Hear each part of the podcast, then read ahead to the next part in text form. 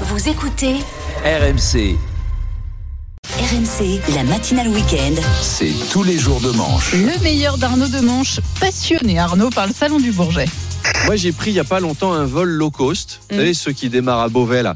Je peux vous dire qu'ils sont déjà ultra sobres. C'est ultra sobre au niveau de l'accueil, au niveau du poids des bagages, ultra sobre sur la taille des sièges ou la bouffe. Moins sobre que ça, c'est pas possible. Moins sobre, on installe le passager sur un trampoline. Il y a Manu Le Chypre qui saute depuis la tour du de contrôle.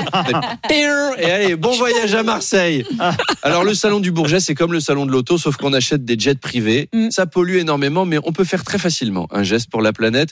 Chers auditeurs, boycottez, refusez de vous acheter un jet privé. Mm. Moi, je le fais pas. Mm. Nous, autour de la table, on vous en fait la promesse. On boycotte. On boycotte. Moi, je boycotte. On boycotte. Je boycotte. Ben voilà, 5 jets privés. vite.